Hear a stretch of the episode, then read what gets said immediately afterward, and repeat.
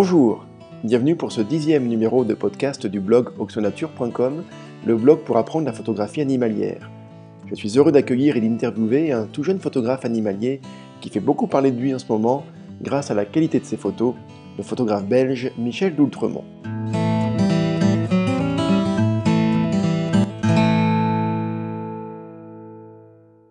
Bonjour Michel Doultremont, je te remercie d'avoir accepté mon invitation pour cette interview. Alors je vais te présenter à, nos lecteurs, auditeurs, pour ceux qui n'auraient pas la chance de savoir qui tu es, euh, et bien qu'ils puissent mieux te connaître. Alors Michel, tu es un jeune photographe de 21 ans, tu es belge, originaire de la région du Brabant wallon. Parce que tu t'intéresses beaucoup à la faune de ta région, tu photographies les renards, les chevreuils, mais aussi les batraciens, même si tu as commencé par photographier les oiseaux. Ton jeune âge ne t'a pas empêché de recevoir de nombreuses distinctions, certaines assez prestigieuses, comme le Wild Wonders of Europe, le Festival international de la photo animalière de Montier-Ander, ou encore le Nature Image de Tignécourt. Est-ce que j'ai tout bon? Est-ce que ça correspond bien à, toi, Michel? Ben oui, euh, bonjour Régis, moi ça me correspond bien, c'est euh, une belle description de moi, je te remercie. Euh, alors, question, première question très général, très, très basique. D'où te vient ta passion pour la nature, les animaux, la flore? Ben, Dans ma famille, en fait, euh, mes parents m'ont toujours euh, inculté la, passion à la nature. Ils sont pas du tout dans le milieu photographique euh, ni naturaliste, mais quand j'étais petit, quand on voyait un rouge-gorge ou quoi, ma maman me disait ce que c'était. Donc je pense que ça vient de là de base. Et vu que j'habite à la campagne, j'étais euh, tout mon enfance, je l'ai passé dehors à construire des cabanes et ce genre de choses. Et de fil en aiguille, euh, j'ai commencé à observer euh, des lapins. puis puis je trouvais ça vraiment intéressant. Donc j'ai acheté une longue vue. Donc avant de me lancer dans la photographie animalière, j'ai fait deux ans d'ornithologie vraiment l'observation des oiseaux à la longue vue, comprendre, comprendre en fait leur mode de fonctionnement et euh, l'espèce des oiseaux euh, mammifères et autres. Et donc ça, ça m'a permis vraiment d'acquérir des bases euh, assez assez costaudes pour pour après me lancer en photographie en fait. Donc je voulais immortaliser les rencontres que je faisais dans la nature en fait. D'accord. Donc c'est vraiment déjà le fait d'habiter en campagne d'être au contact quasiment quotidiennement avec l'environnement euh, naturel campagnard qui t'a amené voilà, à, d'abord regarder par curiosité puis après vraiment t'intéresser à la vie euh, de la faune et de la flore. Pourquoi la photographie? Je veux dire, euh, on peut aimer la nature et simplement l'observer, c'est ce que tu as fait d'ailleurs pendant deux ans avec, avec les oiseaux, mais pourquoi cette envie de prendre des photos et d'immortaliser ce que tu pouvais observer? Ben, En fait, c'était vraiment pour montrer aux, gens de mon village ou, euh, personnes de ma famille euh, la, tout, toute la richesse de la nature qu'il y avait autour de nous. Quoi. Parce que hum, ben, je me souviens à l'école, quand je disais ah oui, j'ai observé ça, ça ou ça, les, les gens ils disaient mais non, c'est pas possible, il n'y a, y a que 5 ou 6 espèces d'oiseaux, il n'y en a pas autant. Et euh, je voulais vraiment en fait montrer, euh, montrer aux personnes, euh, voilà, toute la richesse qu'il y avait autour d'eux et qui ces, personnes ne s'en rendaient peut-être pas compte. Et je pense que je pense que j'ai fait découvrir des espèces animales à, à certaines personnes, en toute modestie bien sûr, hein, mais mais voilà, c'est, euh, je pense, à un but, euh, la photographie a un but informatif pour, euh, pour les personnes, quoi. D'accord. Donc en fait, même les gens qui vivaient autour de toi, même ta famille, ne croyaient pas forcément ce que tu pouvais leur, leur amener comme observation. Donc il fallait, finalement, la photo, c'était le moyen de leur prouver que tu avais vu ça, ça ou ça. D'une part, pour prouver ce que j'avais vu, mais plus aussi aussi pour pour avoir un souvenir pour moi-même hein, finalement et essayer de retranscrire sur sur un support qui restera dans le temps euh, les rencontres que je faisais et les, émotions que je pouvais avoir sur, euh, sur le terrain. Quoi. D'accord, parce que finalement, c'est vrai que quand on voit une, euh, quand on a une belle observation, on est content sur le moment, on, en a plein les yeux, mais finalement on repart. Et, c'est vrai que finalement les souvenirs s'effacent assez vite en fait. Hein, et donc la photo permet quand même de garder souvenir de tout ce qu'on a pu voir. Oui, voilà, en fait, donc, euh, donc avoir un souvenir, euh, aller euh, sur, donc sur une matière, sur une matière comme la photographie, hein, donc même si c'est du numérique, on regarde les photos sur son ordinateur, on se rappelle directement du moment d'où ça a été fait, comment ça a été fait, quelles émotions on a pu ressentir sur le terrain même. Donc, donc je trouve, je trouvais que l'approche photographique était vachement intéressante. Et puis j'ai commencé en fait avec la digiscopie, donc c'était avec un petit appareil compact numérique de mes parents. Euh, je, l'adaptais sur ma longue vue pour faire, pour immortaliser ces rencontres-là. Et puis très vite, euh, je me suis rendu compte que les, clichés me, me satisfaisaient pas, donc je suis vite passé au réflexe pour, euh, pour essayer de, d'avoir une, une, approche plus, plus artistique dans, dans, les images en fait. donc tu as eu une phase un petit peu de, de bidouillage, c'est-à-dire que voilà, tu avais deux, deux appareils qui pouvaient cohabiter, l'appareil, le petit APN compact et puis la, longue vue. Donc, tu as essayé de les faire cohabiter un temps, mais c'était quand même pas satisfaisant. Donc, tu es passé à, du matériel plus adapté à la photo animalière. Tout à fait, oui. Donc, j'ai commencé avec un, un Canon EOS 400D et un vieux 300 F4 qui avait une bonne vingtaine d'années à l'époque. Euh, qui, devait être, devait être à ton père, j'imagine non, non, non. En fait, euh, j'ai tout, euh, tout acheté donc euh, d'occasion. Vu que j'avais pas fait de gros achats à cette époque-là, ben, j'avais j'avais un peu un peu d'économie sur mes sur mes comptes et donc j'ai pu acquérir ce matériel-là. En plus, j'ai trouvé de bonnes occasions, donc c'était vraiment super. Et je me suis directement super bien amusé avec quoi. Et je l'ai gardé, je l'ai gardé de deux ans et demi ou trois ans ce matériel. Pour, pour ceux qui, qui voudraient aussi s'équiper, l'occasion, c'est on a quand même vraiment tendance à acheter du neuf parce que, voilà, on est quand même submergé par tous les messages euh, la publicité, euh, les, euh, les sites internet, les magasins. Donc on a quand même envie d'acheter du neuf. Et puis on est dans une culture où on aime avoir notre propre produit en, première main. Mais quand même, toi, l'occasion, tu, tu, le conseilles à tous ceux qui voudraient s'équiper? En fait, moi, tout, tout, le matériel photo que j'ai acheté, je l'ai acheté en occasion, sauf un boîtier récemment que j'ai acheté, un, plein format, le, 5D3, celui-là, je l'ai acheté quasi neuf. L'occasion, c'est vraiment super bien parce que déjà, de 1, c'est beaucoup moins cher que le neuf. Et euh, si on regarde bien, euh, si on est méticuleux dans, dans le choix de, de l'occasion qu'on fait, généralement, il n'y a, pas, a pas de mauvaise surprise. Euh, j'ai jamais eu de mauvaise surprise en occasion et j'ai acheté vraiment tout mon matériel en occasion. C'était des achats de main à main Tu as vu les appareils ou tu as fait confiance sur un forum, sur Internet, à la personne qui te le vendait? Comment ça s'est passé? J'ai tout fait de main à main, sauf euh, pour une grosse optique où ça, j'ai euh, fait confiance à la personne euh, sur un forum.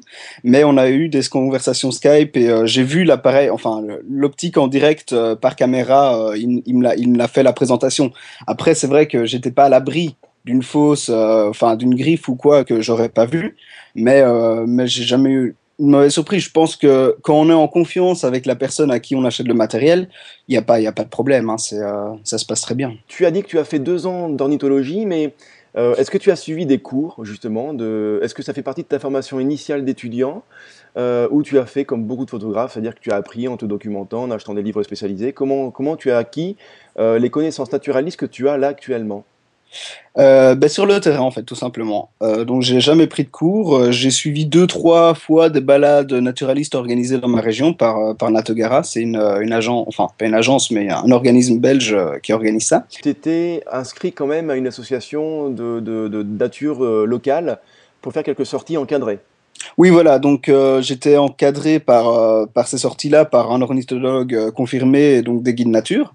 Donc, ça, j'ai dû faire une petite 5-6 balades avec, avec cette, cet organisme-là. Et tout le reste, je l'ai appris sur le terrain. Donc, quand je voyais un oiseau et que je savais pas ce que c'était, ben, j'essayais de, de, me rappeler à quoi ressemblait l'oiseau et faire des recherches euh, par internet ou par euh, des guides spécialisés comme euh, un guide ornitho ou quelque chose comme ça. Quoi. La photo, là aussi, peut avoir un intérêt. Alors au-delà du, au-delà du partage que tu évoquais tout à l'heure, la photo a aussi un intérêt d'identification a posteriori, c'est-à-dire que tu prends ta photo et sur le sur l'écran d'ordinateur, après, tu peux, tu peux voir, tu peux comparer plus simplement et tu as plus le temps de comparer avec tes images de ton, de ton guide et voir quelle espèce tu as rencontrée. Ah oui, tout à fait. Hein. La, photo est vraiment utile pour ça. Hein. Si euh, s'il y a un oiseau qu'on connaît absolument pas, euh, qu'on va photographier, bah, on saura beaucoup plus facilement le reconnaître euh, via cette photographie qu'avec le souvenir. De plus, avec, je pense à ça sur sur tout ce qui est insectes et tout ça. Là, je m'y connais vraiment pas bien, et donc la photo aide vraiment à identifier ce qu'on a vu ou ce qu'on a observé. Hein. La difficulté pour les photographes passionné amateur, euh, c'est de trouver du temps pour une activité qui demande beaucoup, beaucoup de temps, justement. Alors toi, Michel, quel est ton secret pour pouvoir passer le temps suffisant sur le terrain? Ben, Le secret, c'est d'être étudiant. Ça laisse ah, ben voilà. de temps. ça laisse vraiment beaucoup de temps. Parce que je me souviens, enfin, je me souviens, euh, c'est, c'est, difficile à dire entre guillemets parce que voilà, je suis encore jeune. Quand j'étais en humanité, donc ça correspond au lycée ou au collège euh, en France, dès que je rentrais chez moi, ben, je sortais avec mon appareil photo, euh, aller faire 2-3 heures de photo le soir, euh, au printemps ou ce genre de choses, quand la lumière, euh, quand la lumière est bonne. Et tous les week-ends, j'allais en repérage ou, en affût. Hein, donc, euh, c'est vraiment une passion qui prend énormément de temps. Et s'il faudrait calculer le nombre d'heures ou de, de jours passés sur le terrain, ce serait, ce serait pas faisable. Hein. Il, y a, Donc l'avantage que tu as par rapport à, par rapport à d'autres finalement, c'est, euh, bon ça va peut-être pas durer, hein, mais c'est que tu es étudiant donc tu as du temps et, euh, et j'imagine que tu n'as pas encore les contraintes de la vie de famille. Euh. Tout à fait, donc j'ai énormément de temps libre pour, pour assouvir cette passion-là qui, qui est la photo nature, qui demande vraiment beaucoup de temps. En plus, il y a du temps pour la prise de vue, mais il y a le double ou le triple de temps en préparation, donc tous les repérages, les constructions d'affûts et ce genre de choses qui prennent beaucoup de qui prennent beaucoup de temps. Et donc, euh, donc oui, j'ai pas ces contraintes-là de, vie de famille pour l'instant, et euh, ben, ça permet vraiment, euh, permet vraiment d'assouvir ma passion comme comme je le souhaite entre guillemets. Bien sûr.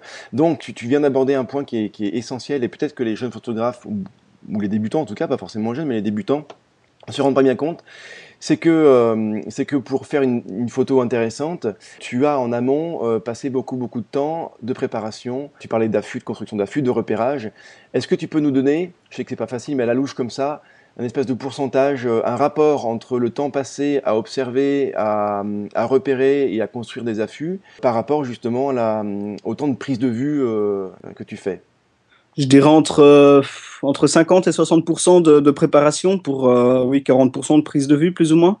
Parce que, enfin, moi, je sors tout le temps, euh, dès que je sors de chez moi, j'ai mes jumelles sur moi. Ça peut paraître bizarre, mais il suffit de se balader en voiture ou quoi, on voit, on voit un chevreuil ou, ou un oiseau qu'on ne reconnaît pas directement, ça permet déjà de l'identifier. Et puis, ça permet de savoir que à tel ou tel endroit, il y a ces animaux-là. Donc, donc c'est déjà une, phase de préparation indirect, euh, même les voyages en voiture et tout ça. Hein, euh, s'il y a des jeunes photographes qui nous écoutent et qui sont souvent en voiture avec leurs parents, regardez par les fenêtres pour, euh, pour repérer des lieux, c'est vraiment très intéressant. Alors très bon conseil, mais le problème c'est qu'on a, on a une mémoire qui, est quand même assez, qui peut être défaillante. admettons, tu es dans la voiture avec tes parents et tu, et tu, tu vois une, as, voilà, as tes jumelles, tu regardes ce qui se passe, mais pour retenir, comment tu fais? Pour, pour savoir que tiens, à cet endroit-là, tu as observé ça tu as un, système, comment dire, tu as, des outils spéciaux euh, pour t'en souvenir ou c'est juste un calepin, euh, un bloc-notes euh, et que tu écris dessus? Généralement, c'est sur des courts trajets parce que si, si, on observe telle ou telle espèce à 60-70 km de chez nous, c'est plus difficile si on n'a pas le, le, permis de conduire de, s'y rendre. Donc c'est près de chez nous, c'est généralement une région qu'on connaît. Ou alors, euh, moi je vais souvent sur, euh, sur, Google Maps pour repérer des, des zones, euh, des zones intéressantes. Hein, D'accord. Donc tu vas sur Google Maps, tu prends le, le, le, le mode vue satellite, et, et, voilà, donc tu arrives à repérer des zones potentiellement intéressantes. Et après tu t'y rends et tu valides ou pas ce que tu as pu observer sur Google Maps.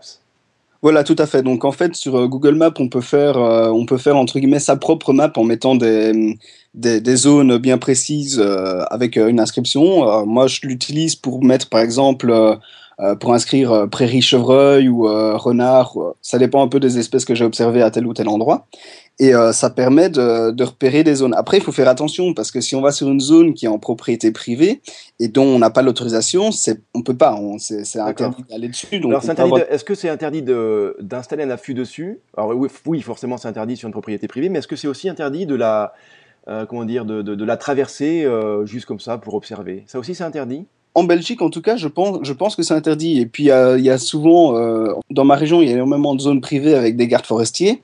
Et si on tombe sur le garde forestier, généralement, il n'est pas content. Ça m'est déjà arrivé de, entre guillemets, de me faire jeter d'une propriété, mais je je, savais pas, j'étais encore euh, jeune et ignorant, on va dire ça comme ça. Bon, après, tu peux tomber sur un garde forestier qui s'appelle Philippe Mouès, et ça, c'est pas grave, quoi. Voilà. Alors, tu photographies des espèces de nos contrées, les renards, les chevreuils, les animaux qui ont été photographiés des milliers de fois par des dizaines et des dizaines de photographes. Des photos, on en a vues et, et revues. Alors, comment parviens-tu à te distinguer de ces images et de ce qui a pu être fait auparavant?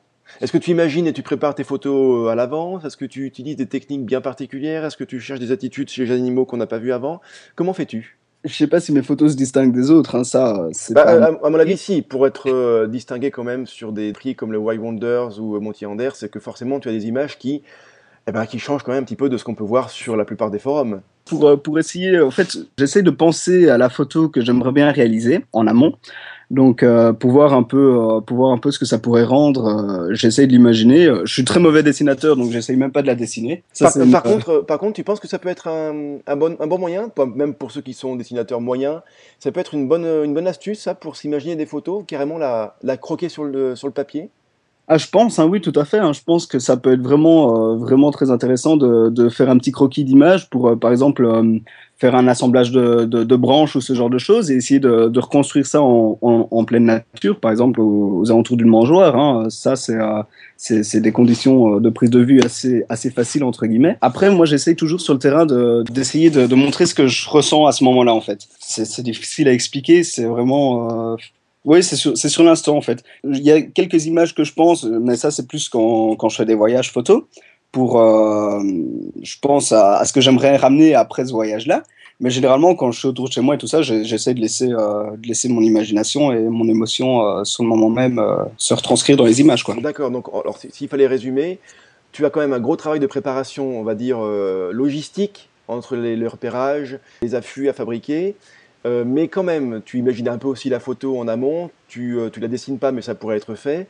Mais quand tu es sur le moment, tu laisses pour le coup parler ton émotion, et, et voilà. Et là, tu euh, tu cherches pas vraiment à, à, faire exactement ce que tu avais pu imaginer à l'avance. Tu, tu, te laisses, tu te laisses aller. Voilà, je me laisse aller. Je, je me laisse, euh, j'essaye différents cadrages pour voir ce que ça rend euh, dans le viseur, et puis euh, je déclenche quand, quand je trouve ça, je trouve ça beau. Alors là, tiens, pour le coup, on est dans, on parle d'émotion et puis d'aller, de, de, de, se laisser aller. Mais souvent, moi par exemple, j'ai une belle observation, j'ai un bon, euh, une espèce intéressante et une belle observation et je, suis prêt à photographier. Mais justement, pris par l'émotion, on, on, peut être pris un petit peu par la panique et se tromper dans les réglages. C'est-à-dire en gros, ben voilà, j'ai trop envie de bien faire, je fais pas le bon réglage, j'aurais dû sous-exposer, j'ai surexposé, j'aurais dû euh, euh, faire une, euh, une correction d'expo et puis je l'ai pas faite. Enfin, voilà, comment toi tu arrives à gérer un petit peu cette émotion-là qui pourrait te faire perdre tes moyens? C'est vrai que ça arrive, hein, ça arrive où on est devant, devant un animal ou quoi et on, perd complètement nos moyens et on foire la photo et donc on, s'en veut. Avec l'expérience, on arrive vraiment à connaître son boîtier. Là, je pourrais les yeux fermés régler tout, tout mon boîtier directement parce que c'est vraiment un outil que j'utilise quasi tous les jours, donc je commence vraiment à connaître, hein, entre guillemets, une relation entre boîtier, euh, boîtier et photographe. Tu veux dire que les boutons, en gros, tu sais, tu sais où ils se trouvent et tu n'as pas, besoin d'enlever ton regard du viseur pour euh, chercher un bouton, euh, tu sais où il est automatiquement. Et ça, et ça, ça peut être, est-ce que ça peut faire partie d'un entraînement, je veux dire, euh, comment on peut imaginer un footballeur qui va faire des gammes en faisant des passes? Est-ce qu'un photographe peut aussi s'entraîner comme ça dans sa maison à aller vite sur une touche de son, de son appareil? Ah oui, ça pourrait être un entraînement. Euh, oui, oui, oui, un photographe pourrait faire ça. Hein. C'est euh, pour euh, vraiment se familiariser avec le boîtier. Il pourrait, il pourrait s'entraîner à être dans le noir et changer les ISO, changer l'exposition, changer la vitesse, changer l'ouverture. Ça, c'est des choses qu'un photographe pourrait faire pour s'entraîner, hein, pour éviter de rater des, occasions. Alors ça, c'est la partie un petit peu manuelle, mais je reviens un petit peu sur les... Euh, ne pas se tromper sur le coup de l'émotion. Par exemple, pour l'exposition, on, arrive quand même à se planter là-dessus. Je veux dire, tu as une belle photo à faire. Euh, Est-ce que tu vas vite choisir la mesure spot ou rester sur la mesure euh, d'évaluation moyenne de la lumière? Comment, comment tu arrives à gérer ça? Est-ce que tu pré prévois avant ou très vite tu arrives à le en fait, euh, je prévois avant. En voyant la lumière, je sais tel ou tel réglage à faire. Et donc, euh, moi, je suis, tout le temps en mode, euh, en mode ouverture. Hein. Donc, je dois juste me soucier de l'ouverture de, mon boîtier et des ISO et de l'exposition. Je laisse la vitesse pour le boîtier, celle de calcul lui-même. Est-ce que, est que l'originalité d'un photographe passe forcément par l'acquisition d'accessoires ou d'objectifs particuliers? Je pense aux barrières infrarouges par exemple, à des télécommandes pour déclencher à distance ou même des grands angles. Est-ce que toi tu utilises ce genre d'accessoires ou pas? Si tu les utilises, quoi? Et, et, si tu les utilises pas, pourquoi tu prends pas ce genre d'accessoires-là? Je pense que oui, ça peut, ça peut amener une, une créativité en plus. Tout ce qui est barrière infrarouge, moi je, je l'utilise pas parce que j'ai pas de, déjà j'ai pas de barrière, j'ai pas de flash et généralement il faut des flashs pour, pour figer un mouvement. Après la télécommande, euh, moi j'utilise une télécommande filaire pour euh, très tôt le matin quand la lumière est vraiment, euh, enfin quand le soleil n'est pas encore levé, pour faire des pauses longues ou ce genre de choses pour éviter que le boîtier tremble. Après euh, des accessoires, c'est euh, en fait tout dépend du genre de photo qu'on veut réaliser. Une photo de paysage euh, va être difficile difficilement faite avec un 800 mm, donc il faudra privilégier le grand angle ou, ou un 70-200 ou ce genre de choses. Après, euh, oui, ça dépend vraiment, à mon avis, du style de photo qu'on veut réaliser, donc euh, les accessoires s'adaptent euh, à ça. D'accord, donc voilà, c'est l'image qu'on a en tête peut nous emmener à, à, acquérir ou se faire prêter euh, voilà, un accessoire particulier pour, pour aboutir à cette image-là. Comment choisis-tu ton sujet à photographier pour une sortie? Est-ce que ça dépend du temps, de la saison, même de tes envies ou de ton matériel justement? Ben, Moi je suis un peu plus orienté faune, donc euh, oiseaux, mammifères, insectes. Je suis moins paysage.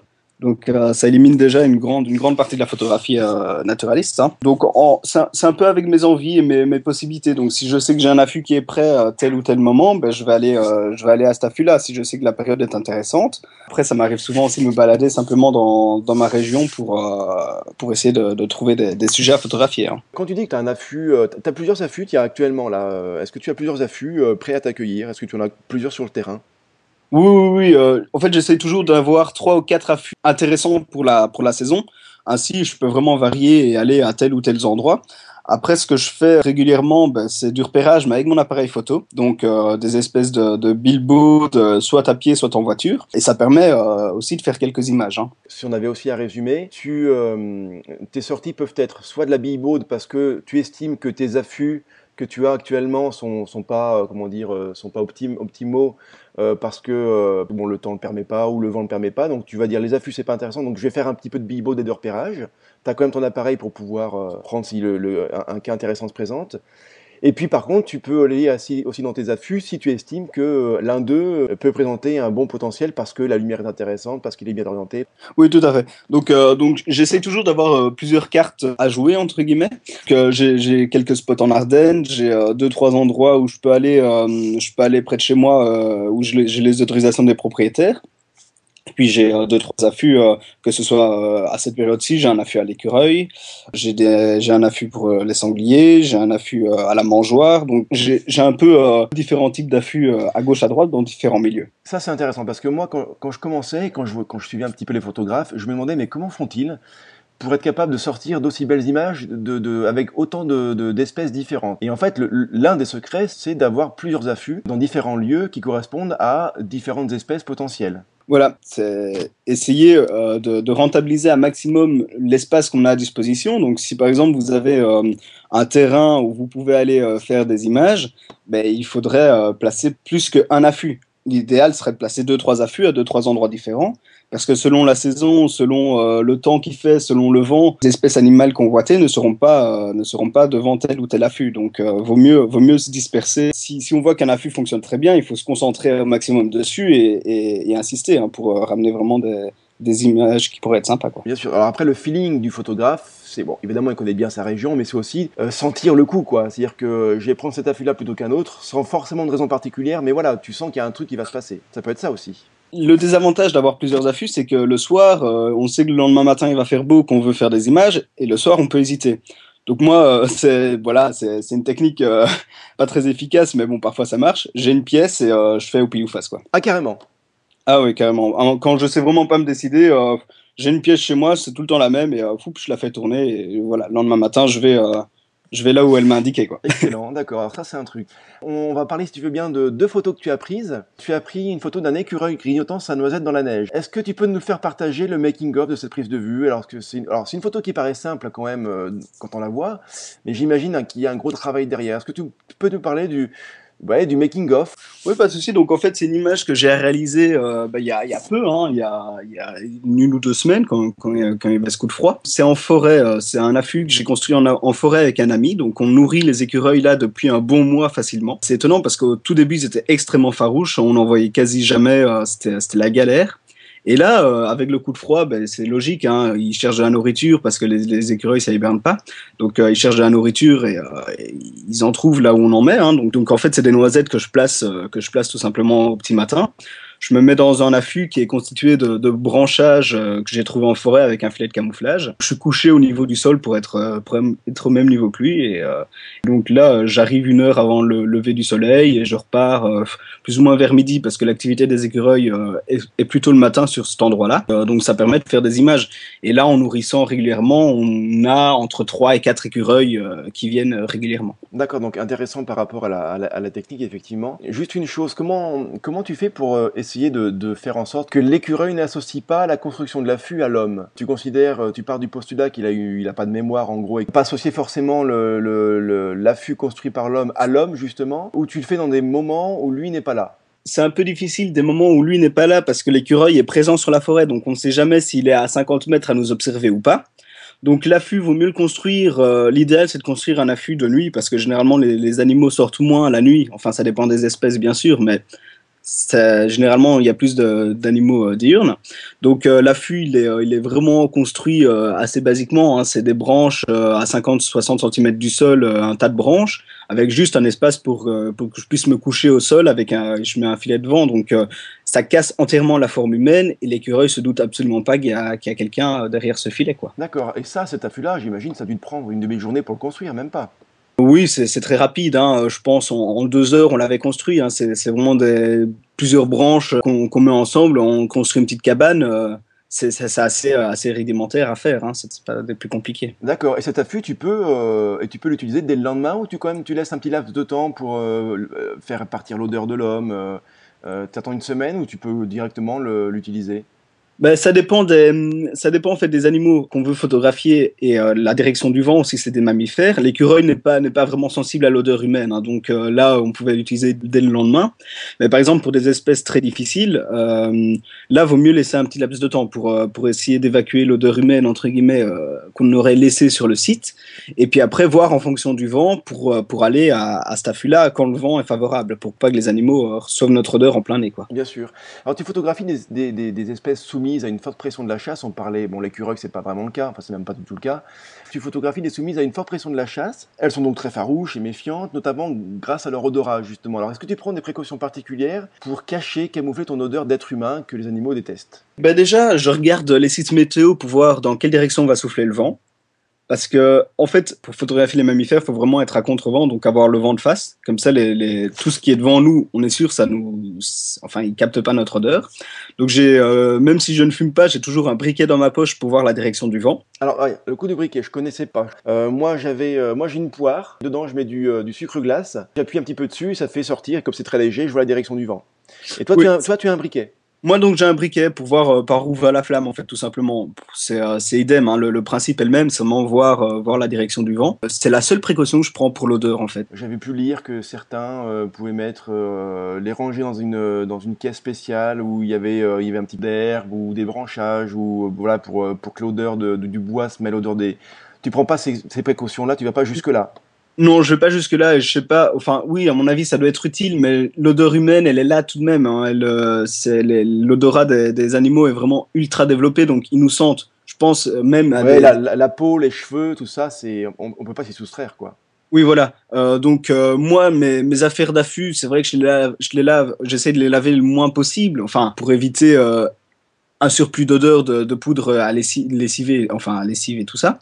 Mais je pense que parfois, les animaux nous sentent, mais ils acceptent notre présence. J'ai déjà photographié des chevreuils où le vent tournait très régulièrement, donc parfois euh, le chevreuil se prenait mon odeur euh, en pleine face et euh, il partait pas. Donc à mon avis, ils doivent, ils doivent connaître cette odeur, mais s'ils si, voient pas la, la forme humaine, s'ils associent pas l'odeur à une forme en fait, à mon avis, ils, n'auront pas peur. La période de chasse, on est en plein dedans là, c'est euh, l'hiver. Comment tu gères la cohabitation avec les chasseurs euh, Est-ce que tu comment dire alors Est-ce que c'est vraiment une cohabitation euh, pour le coup concrète? Est-ce que tu vas leur parler? Est-ce que tu te renseignes sur les, zones de chasse et les, moments de chasse? Ou tu fais un petit peu la politique de l'autruche, c'est-à-dire qu'en gros, bah, tu, tu sais qu'elle est là, mais tu fais gaffe et puis voilà.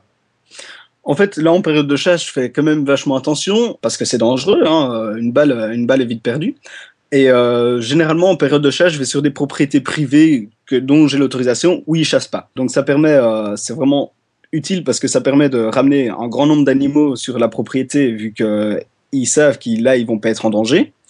Et en plus, on risque pas de, de faire une mauvaise rencontre avec, euh, avec un chasseur qui, euh, qui pointe son fusil sur nous. Quoi. Alors ça, c'est une, une, astuce intéressante pour optimiser encore plus ses chances en hiver euh, alors là, bien sûr, on parle quand même de la faune chassée, hein, de la faune qui est, soumise à pression. La faune n'est pas bête, justement, et elle va aller dans des endroits euh, dont elle sait que c'est plus calme qu'ailleurs. Et ces endroits-là, ce sont des propriétés privées. Et donc, euh, le fait d'aller dans des propriétés privées pour lesquelles on a les autorisations d'y accéder et d'y rester, justement, on a peut-être plus de chances de rencontrer des animaux qu'ailleurs. Voilà, surtout de la période hivernale. Hein. C'est un facteur qu'il faut prendre en compte. Après, je dis pas que ça marche à tous les coups. Ça peut attirer des animaux qui auraient peur euh, aller euh, sur la propriété d'à côté, sur la propriété d'à côté où les propriétaires euh, chasseraient énormément. Pour les gens qui, seraient intéressés pour te rencontrer ou même pour voir tes photos, tu as un site internet que les, auditeurs et les lecteurs pourraient, pourront les voir sur, le, sur le blog et je le mettrai en lien. Tu as une, actualité là pour les quelques semaines qui viennent, voire les, les mois qui viennent pour, pour qu'on puisse te rencontrer? Je serai présent euh, lors d'une exposition le 23 juin euh, à la RED, donc c'est euh, près de Spa en Belgique, dans le cadre d'un festival photo nature, c'est sur une journée. sinon, pas prochainement, je serai présent au Festival Nature Namur en octobre et à Montier-en-Der en novembre. Mais sinon, sinon non, je ne vois pour l'instant, il n'y a, y a, pas de pas d'autres expositions prévues. D'accord. J'ai quelques projets en, en, cours de développement, mais, mais pas d'exposition prévue. Ces projets-là sont un livre, par exemple? Euh, par exemple. Okay, donc, euh, euh, j'imagine que voilà, c'est dans les tiroirs et ça doit prendre beaucoup, beaucoup de temps, mais tu dois être un petit peu dedans, quoi. Voilà, tout à fait. Donc là, on commence un peu à, à, développer ça. Bon, bah super, très bonne nouvelle. Je te remercie, Michel, c'était très intéressant. J'espère beaucoup que les. Enfin, j'espère, je, je, suis même certain que les auditeurs auront appris plein de choses à, ta, à ton écoute. Cette interview est à présent terminée. Je vous remercie d'avoir suivi. Je vous invite à découvrir les photos de Michel D'Outremont sur son site internet. Quant à moi, je vous dis à très bientôt pour un nouvel épisode de podcast doctonature.com.